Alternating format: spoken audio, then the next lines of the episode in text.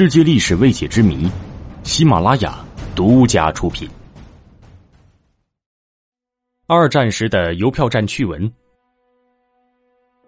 一九四一年底，党卫军头子希姆莱建议希特勒使用特种战来对付盟国，于是极具趣味性的邮票战就开始了。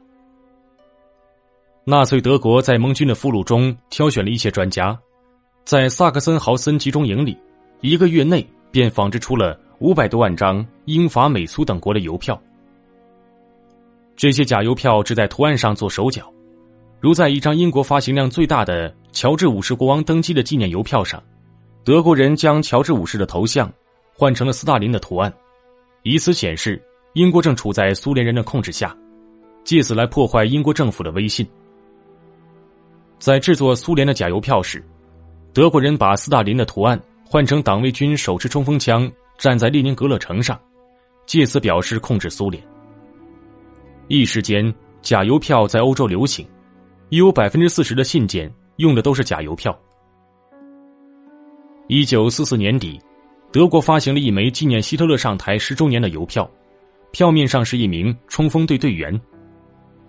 英国情报部门和邮政部门仿造了一枚邮票，把冲锋队员。换成了当年暗杀希特勒未遂而被处死的德国陆军元帅维茨莱本。这枚邮票果然发挥了作用，德国人民把庆祝希特勒上台十周年活动变成了纪念维茨莱本元帅遇难的活动。此外，英国人还将一大批德国发行的带有希特勒头像的邮票全换成了希姆莱的头像。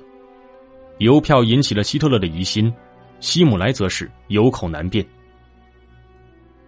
美国的战略情报局也特制了一种邮票，图案把希特勒画成了骷髅，上面的德文“德意志帝国”也被换成了仅一字之差的“毁灭的帝国”。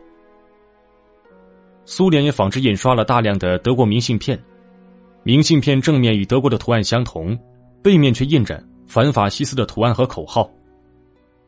二战结束后，这些富有特殊意义的假邮票也逐渐成为邮市上的珍品。